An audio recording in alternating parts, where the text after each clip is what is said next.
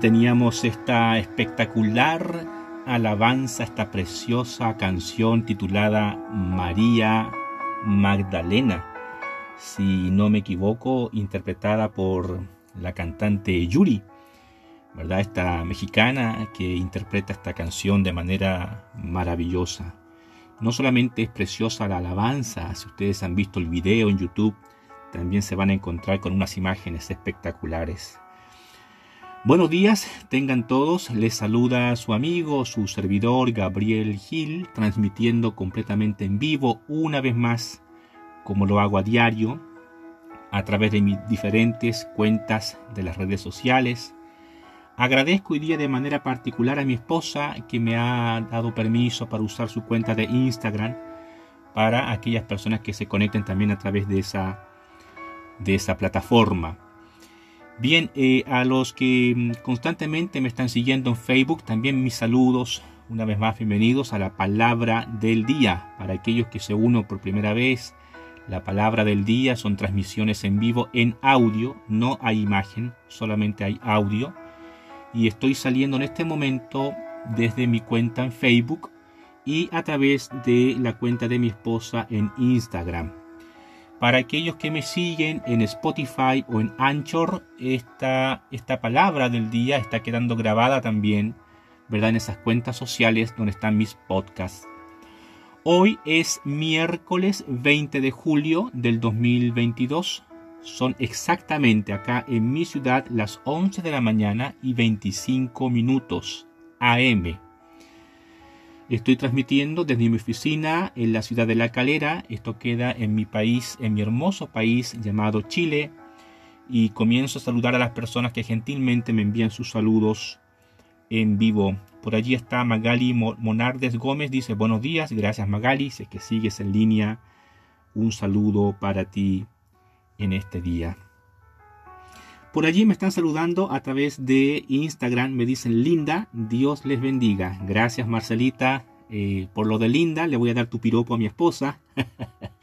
Les estaba diciendo ¿no? que estoy usando la cuenta de ella con permiso para transmitir, transmitir en Instagram para aquellas personas que se conectan por allí. Magali Monardes eh, nos dice en Facebook bendiciones a cada uno de los hermanos que se conectan en este día. Así es.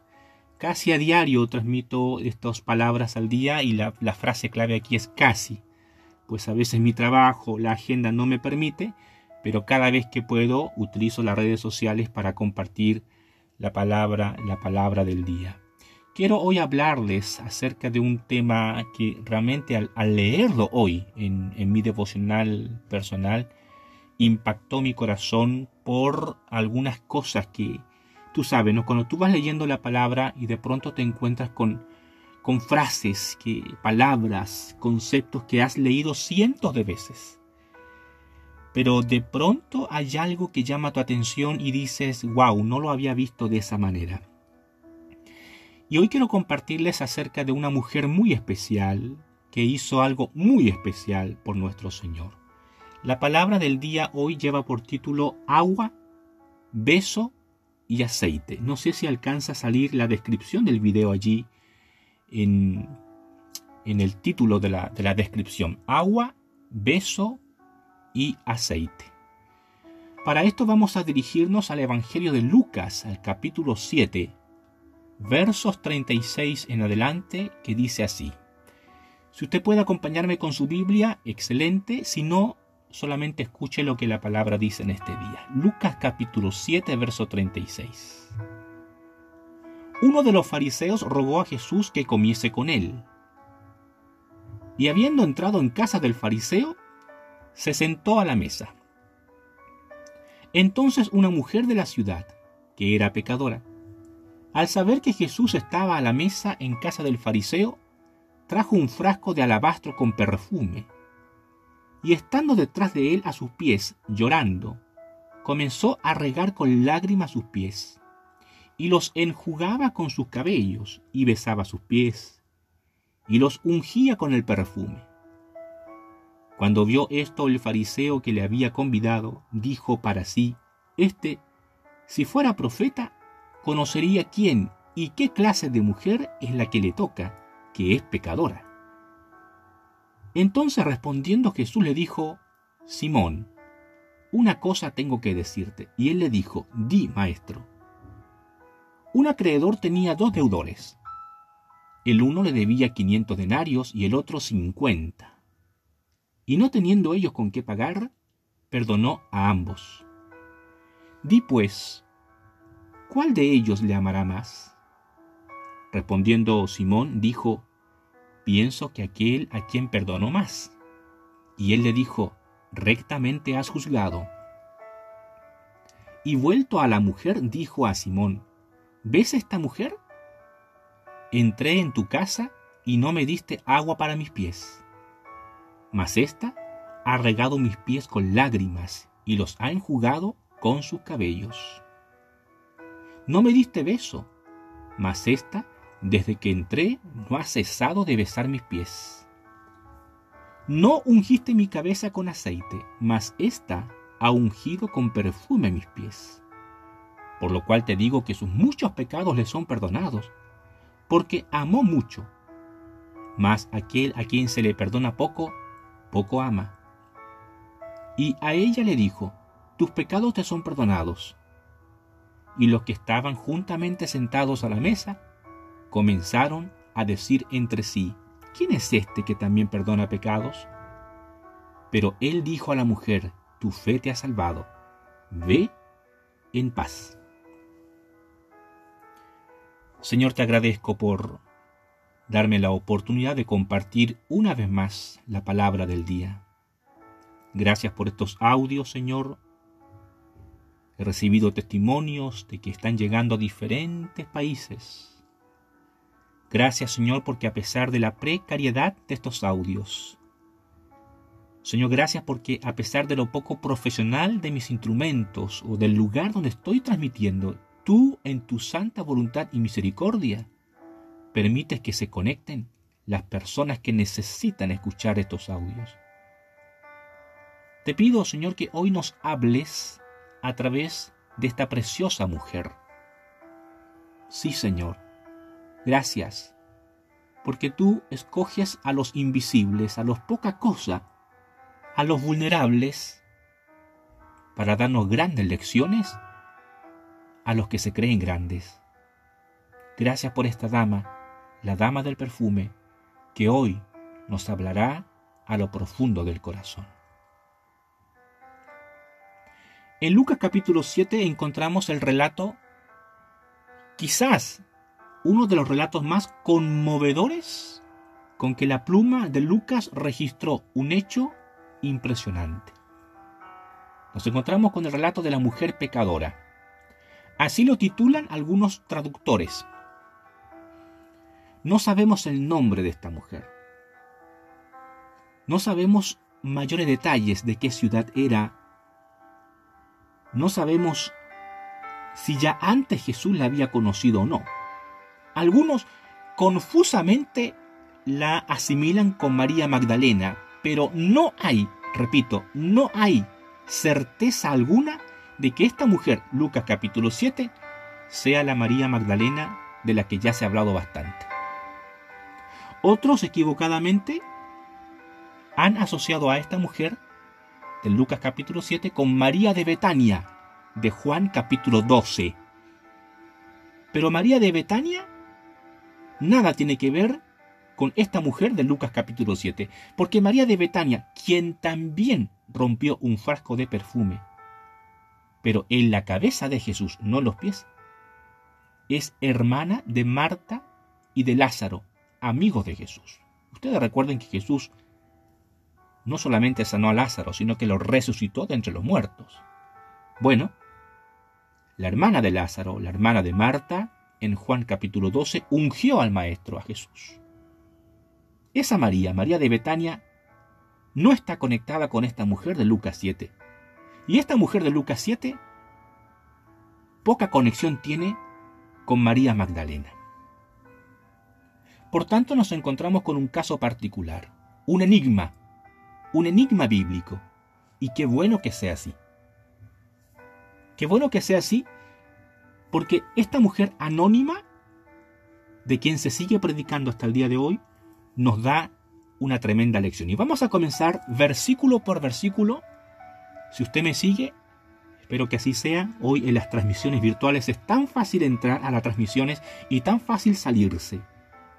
Si usted me sigue hasta el final, va a encontrar aquí grandes lecciones en la palabra del día. Puede ir comentando si desea en vivo y en la medida en que el tiempo me lo permita, estaré leyendo algunos comentarios.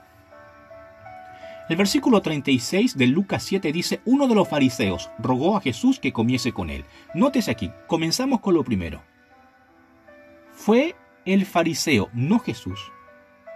Fue el fariseo quien invitó a Jesús a comer. La Reina Valera en 1960 dice, rogó a Jesús. Le pidió de favor que comiese con él. ¿Por qué invitó el fariseo a Jesús? Esto nos enseña que las relaciones entre Jesús y los líderes religiosos aún no estaban quebradas del todo. Ese quiebre de relaciones entre Jesús y los líderes religiosos de su pueblo se quebraron tiempo después. Pero al principio del ministerio del Maestro, aunque habían ciertas sospechas de los fariseos hacia Jesús, aún no estaban rotas del todo. No sabemos el porqué de la invitación. ¿Por qué este fariseo, de quien tampoco sabemos el nombre, algunos creen que es Simón, Simón el fariseo? Algunos creen que este Simón el fariseo invitó a Jesús por curiosidad siendo Jesús el maestro más popular de la época, siendo el Señor uno que sanaba enfermos y que, y que enseñaba como ningún otro maestro, seguramente le entró el, picazón de la curiosidad a este Simón el fariseo e invita a Jesús a su casa. No, no le bastaba a, a este fariseo escucharlo en la calle o escucharlo en ciertas sinagogas. Él quería tenerlo en su casa. Hay un acto entonces de curiosidad aquí, que no es malo, después de todo, siempre y cuando la curiosidad te lleve a la verdad. Lastimosamente Simón el fariseo no pasó la prueba y ya veremos por qué. Así que el escenario, pues, es una comida. Una comida. Y es, es interesante que es en las comidas donde se relatan los más grandes milagros del Maestro. Porque en la comida somos todos iguales, ¿ve? Al sentarnos en una mesa, estamos todos al mismo nivel. No hay grandes ni bajos, no hay ricos ni pobres.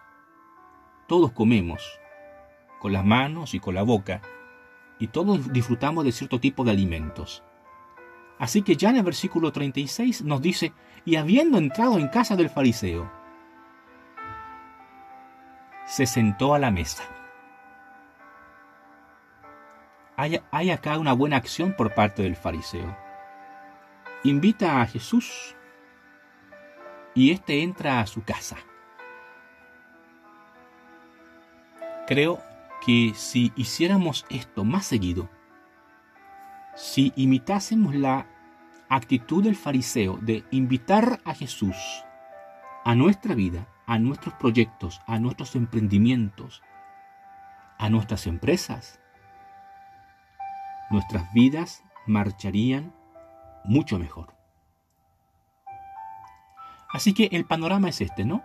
Este líder religioso llamado Simón invita a Jesús, quería conocerlo, quería satisfacer su curiosidad, no sabemos el por qué, lo invita, Jesús va, acepta la invitación, entra en su casa y se sienta a la mesa. Versículo 37. Aquí vemos cómo Lucas va al grano. Lucas es preciso. Como buen médico, cirujano, es preciso. Del 36 al 37, Lucas no relata nada más. No hay un preámbulo, no hay conversaciones previas, No hay risas, no hay anécdotas, no hay enseñanzas. Seguramente hubo todo eso. Del versículo 36 al 37 posiblemente pasó un buen tiempo, un buen rato. Pero Lucas está interesado en lo que importa. El personaje central de este pasaje es la mujer anónima. Verso 37. Entonces una mujer de la ciudad, que era pecadora. Lucas no esconde la condición moral de la mujer. La revela, no lo hace para denostarla, no lo hace para enrostrarle su pecado. Lucas nos relata tal y como era la mujer. Y eso me encanta de las Sagradas Escrituras. La Biblia no esconde los errores de sus personajes. Nos muestra, por ejemplo, a un rey David que si bien tenía el corazón de Dios, dice la palabra, era un hombre sanguinario, fue sanguinario toda su vida, por eso Dios no le permitió construir su santo templo. La Biblia nos muestra a Salomón, por ejemplo, el hombre más sabio del planeta, pero que en los últimos años de su vida se corrompió totalmente. La Biblia nos muestra a un apóstol Pablo, por ejemplo, que escribió la mayor parte del Nuevo Testamento, pero tenía un carácter incorregible. Entonces la Biblia te muestra tal y como son los personajes. Y aquí, en esta narración, Lucas no hace la excepción. Dice el verso 37, entonces una mujer de la ciudad que era pecadora. Y aquí la frase que era pecadora se ha interpretado de varias maneras. La mayoría de los hermeneutas y exégetas indican que la frase era pecadora hace alusión a una vida sexual promiscua. Por tanto, se cree que esta mujer ejercía el oficio de la prostitución.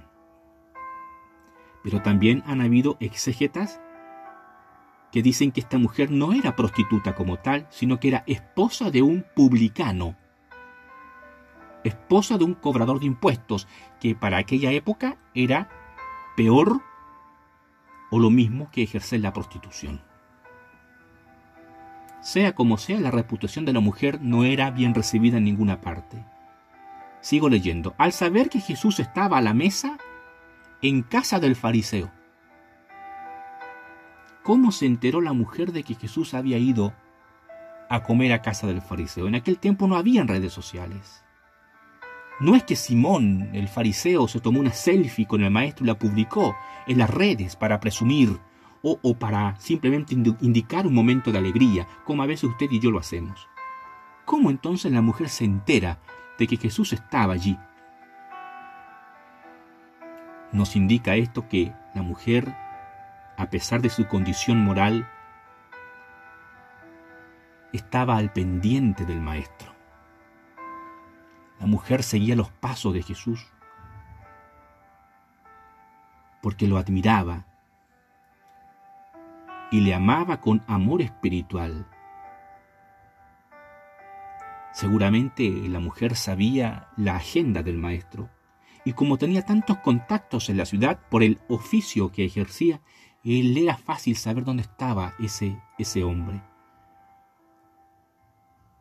Muchos hombres habían pasado por su cama,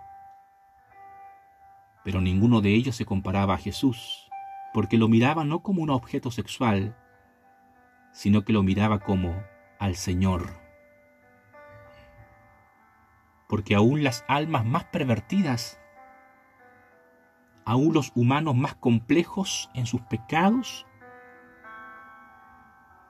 también necesitan y tienen hambre de conocer al Dios verdadero. Esta mujer nos da fe de ello, siguió Jesús, sabía dónde estaba, conocía la casa de Simón el fariseo. Y hasta allá fue, ella no, no estaba invitada, no fue invitada por el fariseo. Simplemente se dejó caer, algo que hoy en día se vería muy mal, o sea, rompe las reglas de la etiqueta. Hay que ser muy maleducado, muy grosero o muy atrevido para llegar a una fiesta a la que no ha sido invitado. Aunque aquí ni siquiera era una fiesta, era una comida más íntima. peor todavía. Pero el mismo oficio de la mujer que ejercía en la clandestinidad, aunque era un secreto a voces, porque era una mujer pecadora, dice Lucas. El mismo oficio habían desarrollado en ella ese atrevimiento que a veces nos hace falta para conseguir las bendiciones, porque a veces tenemos que ser más osados, hermanos. A veces somos muy tímidos y el reino de los cielos se hace fuerte y solo los valientes lo arrebatan. Aquí la mujer fue bien valiente para presentarse en la casa de un líder religioso que ella sabía la iba a condenar y a juzgar. Y aún así, sin haber sido invitada, se presentó. Pero no se presentó con las manos vacías. Mira qué interesante. sin haber sido invitada, aún así llevó algo con que aportar. Es como cuando se hacen esos asados familiares, ¿no? O las comidas entre amigos. Entonces tú pones el arroz, tú traes el pollo asado, tú traes unas gaseosas, tú traes el postre. Bueno, aquí la mujer no quiso presentarse con las manos vacías. Ella trajo un frasco de alabastro. Estoy leyendo el versículo 37 ella se presentó con un frasco de alabastro con perfume. Y aquí hay unas cosas claves, ¿no? ¿Qué, era? ¿Qué, era un frasco de alabastro? Un frasco de alabastro era como una especie de, de jarrito. Un frasquito, pues, como una especie de mármol o de yeso frágil que era utilizado para realizar artesanías especiales, artesanías para decorar los estantes, las vidrieras, las casas de las señoras judías pudientes, porque no cualquiera podía acceder a comprarse un frasco de alabastro. Algunos han confundido alabastro con perfume. No, el alabastro no era un perfume, el alabastro era un, un material con el que se construía artesanía fina era como losa fina. El alabastro era como una especie de mármol blanquecino, casi transparente, muy fino.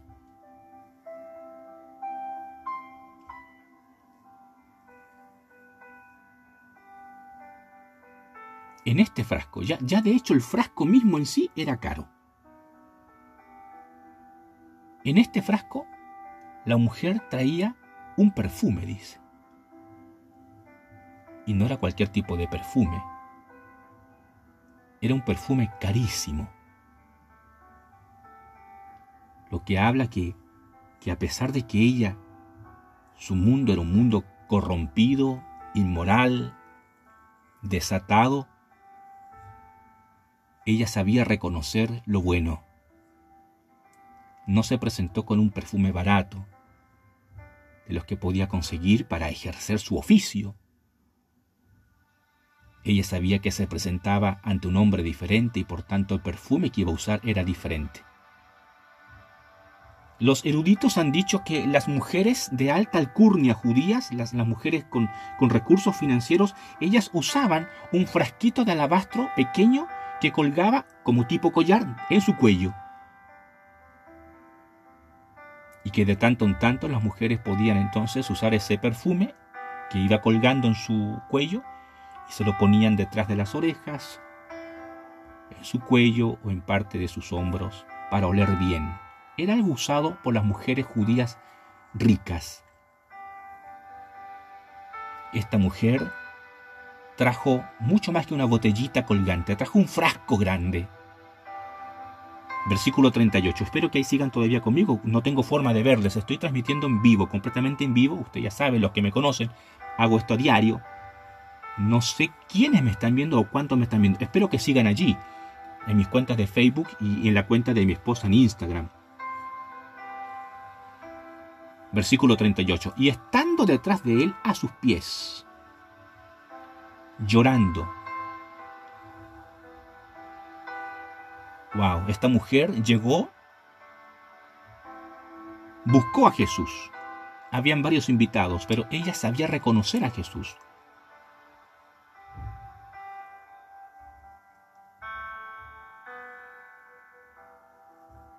Y esta mujer reconoce a Jesús y se pone a sus pies. No, no se pone erguida delante de él, se pone a sus pies, se arrodilló. En aquel tiempo las mesas para comer eran bajas, no, no son como las nuestras hoy en día, por favor, eran bajas. Por tanto, la única forma de comer en las mesas es que los invitados prácticamente se sentaban, pero no se sentaban en cuclillas, quiero que use su imaginación. Con su mano izquierda se apoyaban en la mesa y el resto del cuerpo lo inclinaban hacia la derecha. Por tanto, los pies, desnudos, por cierto, las sandalias debían quitarse para, para ir al comedor. Ojo allí, las sandalias de todos los invitados quedaban en la puerta, entraban a pies pelados, entonces con la mano izquierda se apoyaban en la mesa, pequeña, baja, el resto del cuerpo inclinado hacia la derecha y los pies quedaban hacia afuera. Espero que, espero que pueda captar con su imaginación lo que estoy intentando transmitir. La mujer entra a la habitación, ubica a Jesús sin pedir permiso al anfitrión, sin preguntarle a nadie, ella va y se dirige al maestro. Es directa. Ella no pierde tiempo.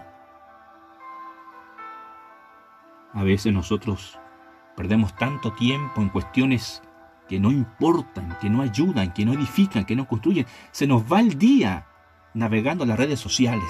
Se nos va el día. Perdemos el tiempo. Pero esta mujer fue directa, era proactiva. Y estando detrás de él, a sus pies.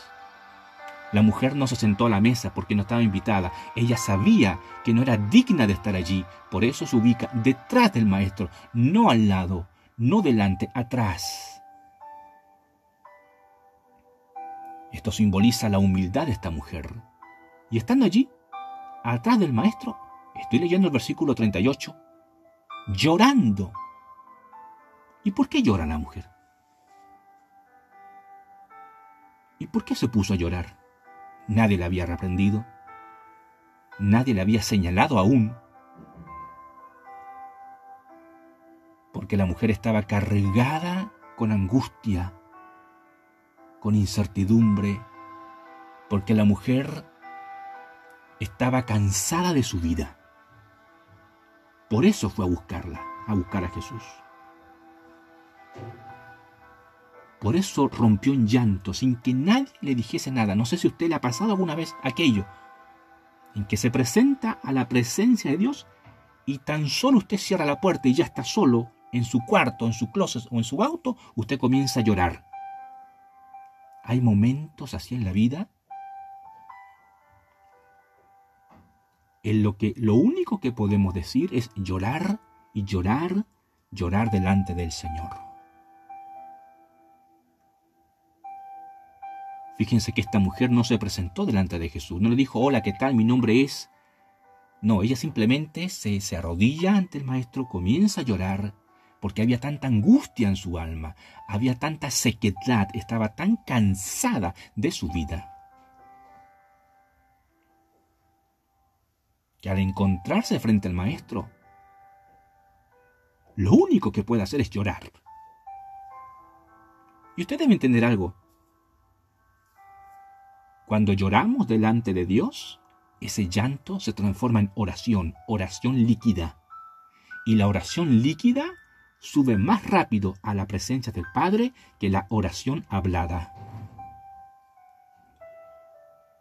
De hecho, la oración líquida cuando lloramos es el lenguaje del Espíritu, es el Espíritu que comienza a hablar y el Espíritu habla a través de las lágrimas. Cuando derramas lágrimas delante de la presencia de Dios, Dios envía un ángel para colectar cada una de las lágrimas que salen de tus ojos. Ese ángel se lleva las lágrimas al cielo y allí son contadas como acciones sabias de tu parte. Verso 38. Con lágrimas comienza a regar los pies, o sea, lloraba tanto esta mujer, no, no, no eran gotitas, eran chorros de lágrimas, era tanto su llanto que comenzó a regar, a inundar los pies del maestro. Y dice el verso 38, y los enjugaba con sus cabellos, o sea, los secaba. No solamente regaba los pies, ella los secaba con sus cabellos. Por tanto, hablamos de una mujer con el pelo largo. Pero además, dice el 38, y besaba los pies. Trate de mantener esa imagen en su mente.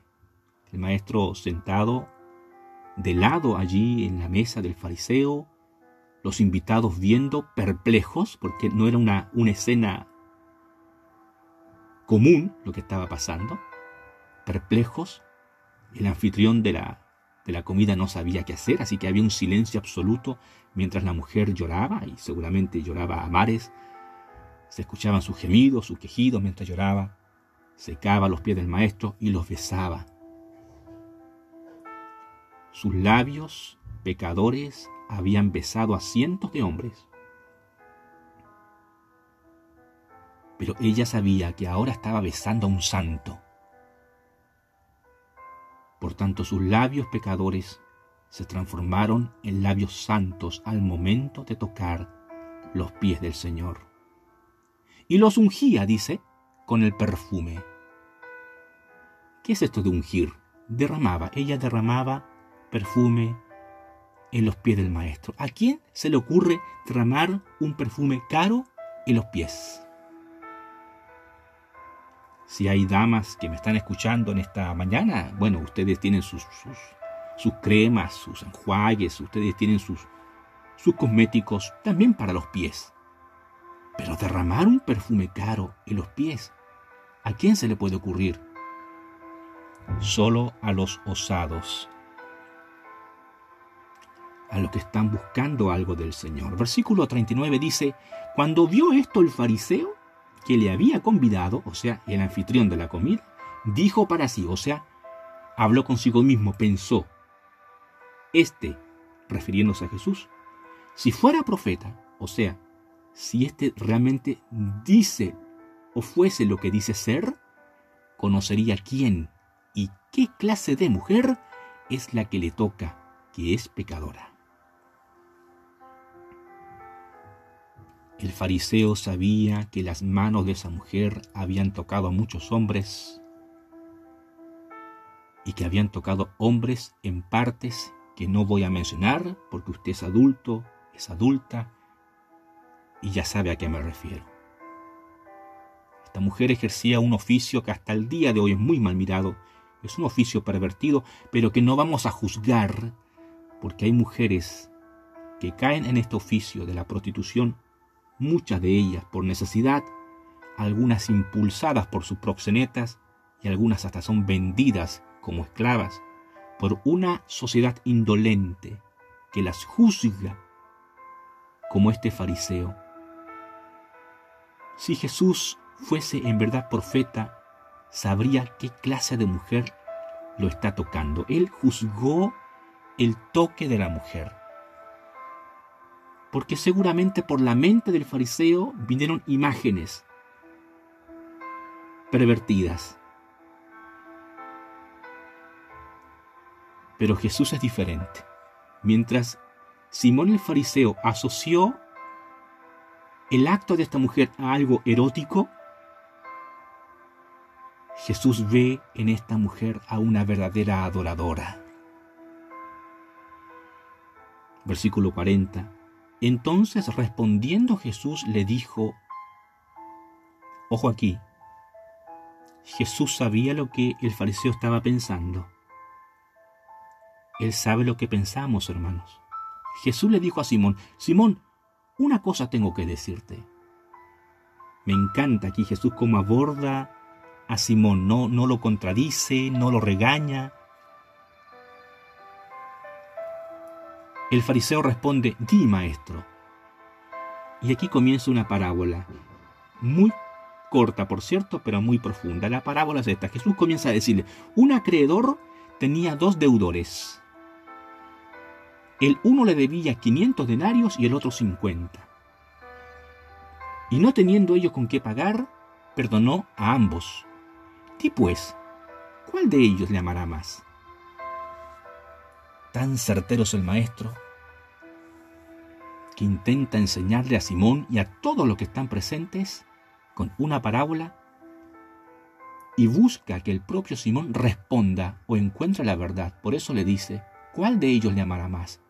¿El que le debía 50 o el que le debía 500? Respondiendo Simón dijo, pienso que aquel a quien perdonó más. Y él le dijo, rectamente has juzgado. Respondiste bien. Nótese cómo Jesús endosa le permite al fariseo que él mismo encuentre la verdad.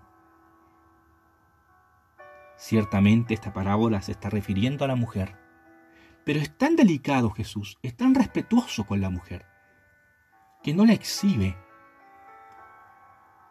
Jesús no necesita recordarle a todos los que estaban allí que esta mujer ejercía el oficio de la prostitución. No necesita hacerlo. Ya Simón la había denostado. Jesús dignifica a las personas. Jesús nos aprecia por lo que somos y no por lo que hacemos. Versículo 44. Y vuelto a la mujer, dijo a Simón, miren aquí, esta frase es majestuosa, y vuelto a la mujer, es Dios quien se vuelve al pecador Siempre viene de Dios la iniciativa de la salvación. Es Él quien sale a nuestro encuentro. Y vuelto a la mujer, le dijo no a la mujer, sino a Simón. Verso 44. ¿Ves esta mujer? Anoten esta pregunta que es poderosísima. ¿Ves esta mujer? le preguntó Jesús a Simón.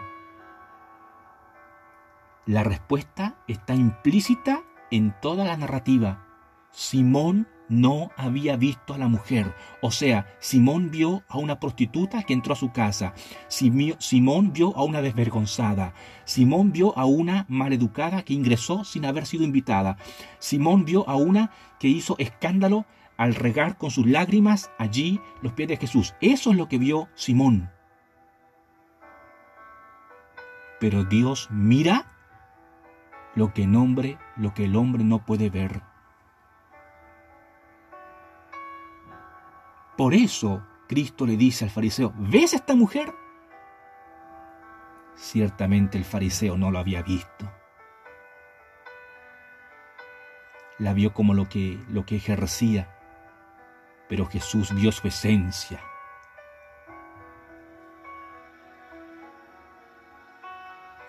A veces somos como Simón, miramos lo externo, miramos lo superficial, pero no miramos la esencia de la persona.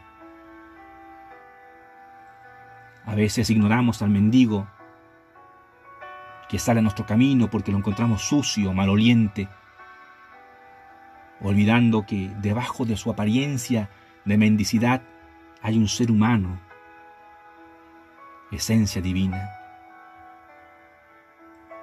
A veces linchamos con nuestro pensamiento con nuestras palabras al ladrón, al asaltante, al asesino. Ciertamente sus actos son reprobables. Pero aún el más vil pecador es visto por el Señor. Simón no vio a la mujer, pero Jesús sí la vio. Y aquí comienza la reprimenda de Jesús. Ahora Jesús comienza a reprender a Simón y a todos los que lean esta narración. Dice Jesús, entré en tu casa y no me diste agua para mis pies. Era una costumbre de buena educación que los invitados ilustres eran recibidos con, con un lavatorio donde el esclavo el mayordomo de la casa era enviado por el patrón para recibir a los invitados y antes de que entraran a la casa pues se sacaba las sandalias y el empleado, el mayordomo, lavaba los pies de los invitados. Recuerden que en aquella época no se usaban zapatos cerrados como los nuestros. Por tanto el polvo, la tierra, el lodo se pegaba a los pies, daba un mal aspecto. Pero este Simón no mandó a ningún empleado a recibir a Jesús para lavarle los pies. Y, pareciera que, que Jesús no se da cuenta, pero Jesús se da cuenta. Atención allí. Jesús está atento a nuestras atenciones. Entré a tu casa, dice, y no me diste agua para mis pies, mas esta, la mujer, ha regado mis pies con lágrimas. ¡Wow! Esto es muy poderoso, amigos. Y más encima dice, los ha enjugado, los ha secado con sus cabellos. Verso 45, no me diste beso. Porque en aquel tiempo el anfitrión recibía a los invitados con un doble beso en la mejilla derecha, luego la izquierda, luego los hacía pasar. El fariseo realmente no estimaba a Jesús.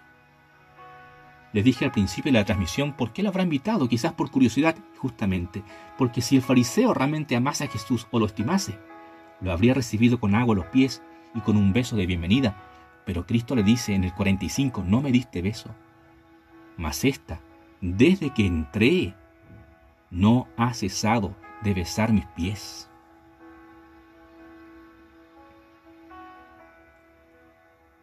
Verso 46 no ungiste mi cabeza con aceite, que era otra costumbre. Esta costumbre estaba reservada solo para los invitados ilustres. No ungiste mi cabeza con aceite. O sea, no, no, no, pusiste un poco de aceite en mi cabeza para oler bien. Mas esta, dice, ha ungido o derramó perfume en mis pies. Son tres cosas que sí hizo la mujer y tres cosas que no hizo el fariseo.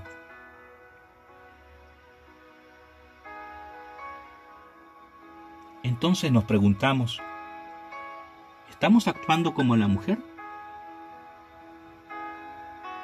¿Estamos ungiendo al maestro? ¿Le estamos besando? ¿Le estamos, nos estamos derramando delante de él?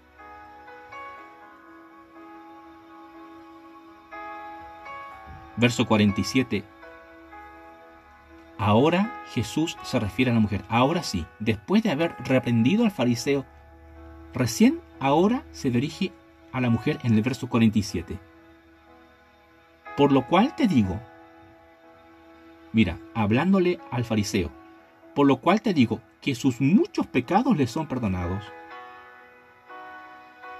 ¿Y qué pecados?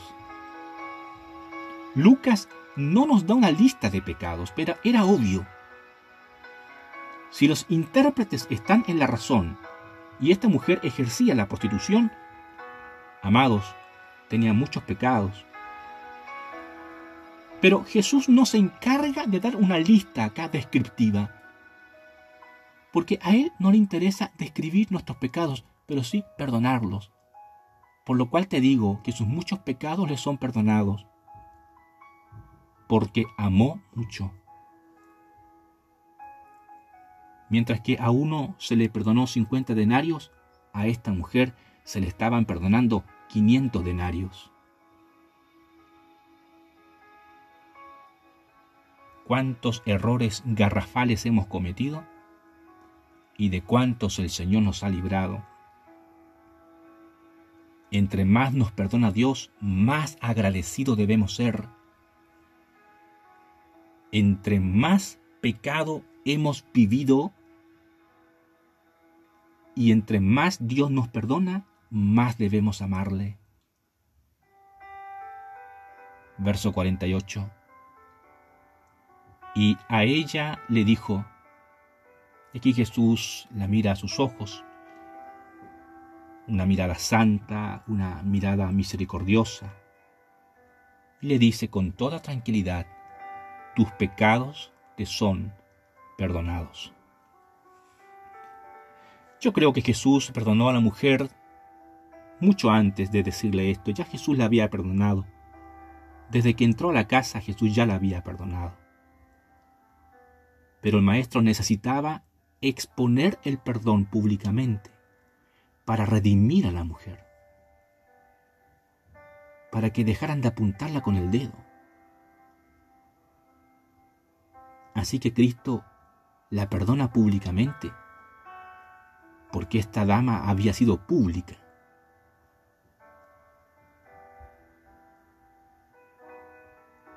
El Señor quiere dignificar tu vida.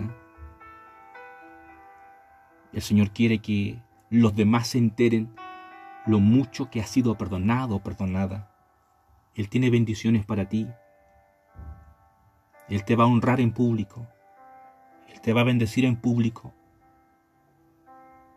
El milagro que viene para ti, muchos los van a ver. Atención los que han sido maltratados por la vida, maltratadas. Tu redención va a ser gloriosa. Verso 49. Y los que estaban juntamente sentados a la mesa, porque habían otros invitados, ¿verdad? Jesús no era el único. Y los que estaban sentados a la mesa junto con él, comenzaron a decir entre sí, comenzaron a murmurar ¿quién es este que también perdona pecados? En palabras simples, ¿quién se cree este? ¿De qué se las da? ¿Cómo se atreve a perdonar pecados y sobre todo a esta mujerzuela? Las murmuraciones son fuertes muchas veces, amados.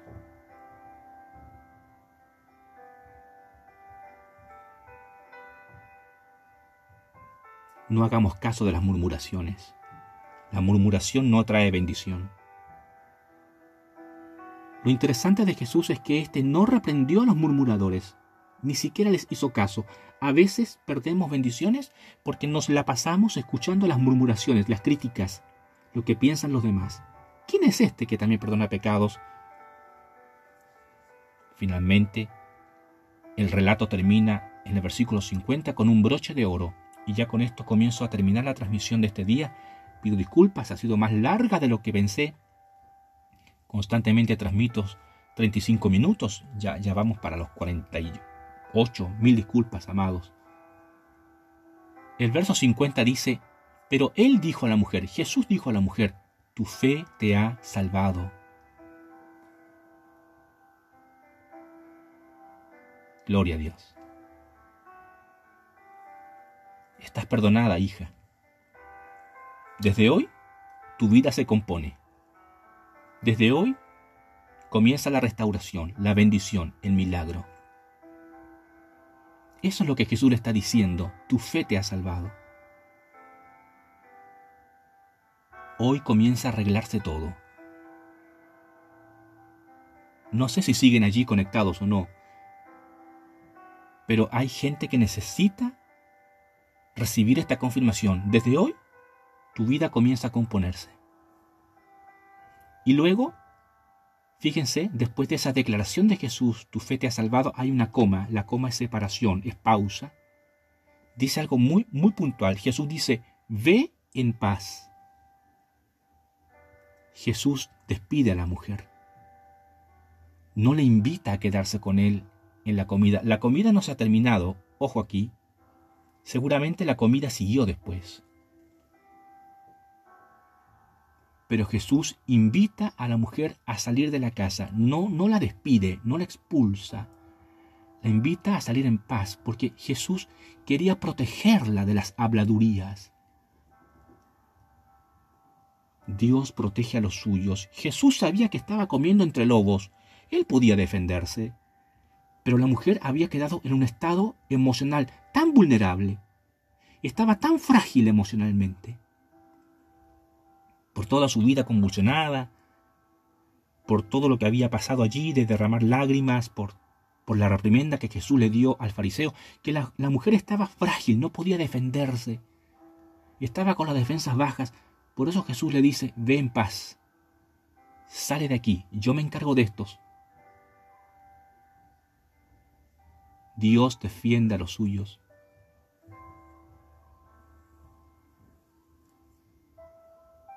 No sabemos si esta mujer luego seguiría al maestro. Lo más probable es que así sea. Lo que sí sabemos es que esa mujer ese día, su vida mejoró y por primera vez en años esa mujer pudo salir con la cabeza en alto, digna, sintiéndose limpia, porque el Salvador la había salvado. Hasta aquí el Señor me ha entregado para compartir a las personas que gentilmente se quedaron hasta el final. Por allí me están preguntando dónde puedo escuchar esto otra vez. Gracias, Giomara, por, por preguntar si sigues allí en línea. No sé si, si sigues o, o te saliste. Bueno, estoy subiendo estos audios a mis cuentas de Spotify y Anchor en mis podcasts. Ahí me puedes pedir después por interno el enlace. Algunos ya saben, los que ya me siguen saben dónde buscarme en Spotify, Gabriel Gil o en Anchor. Ahí estoy subiendo estos podcasts. Espero que usted haya sido bendecido bendecida con esta palabra, compártala para que otros sean también bendecidos. Mientras escuchamos esta alabanza, esta música de fondo que suena tan bonito, este piano que transmite tanta paz, déjenme saber lo que el Señor les entregó a cada uno de ustedes. Luego de eso, estaremos orando juntos para finalizar esta transmisión. Escriba sus comentarios y luego terminamos.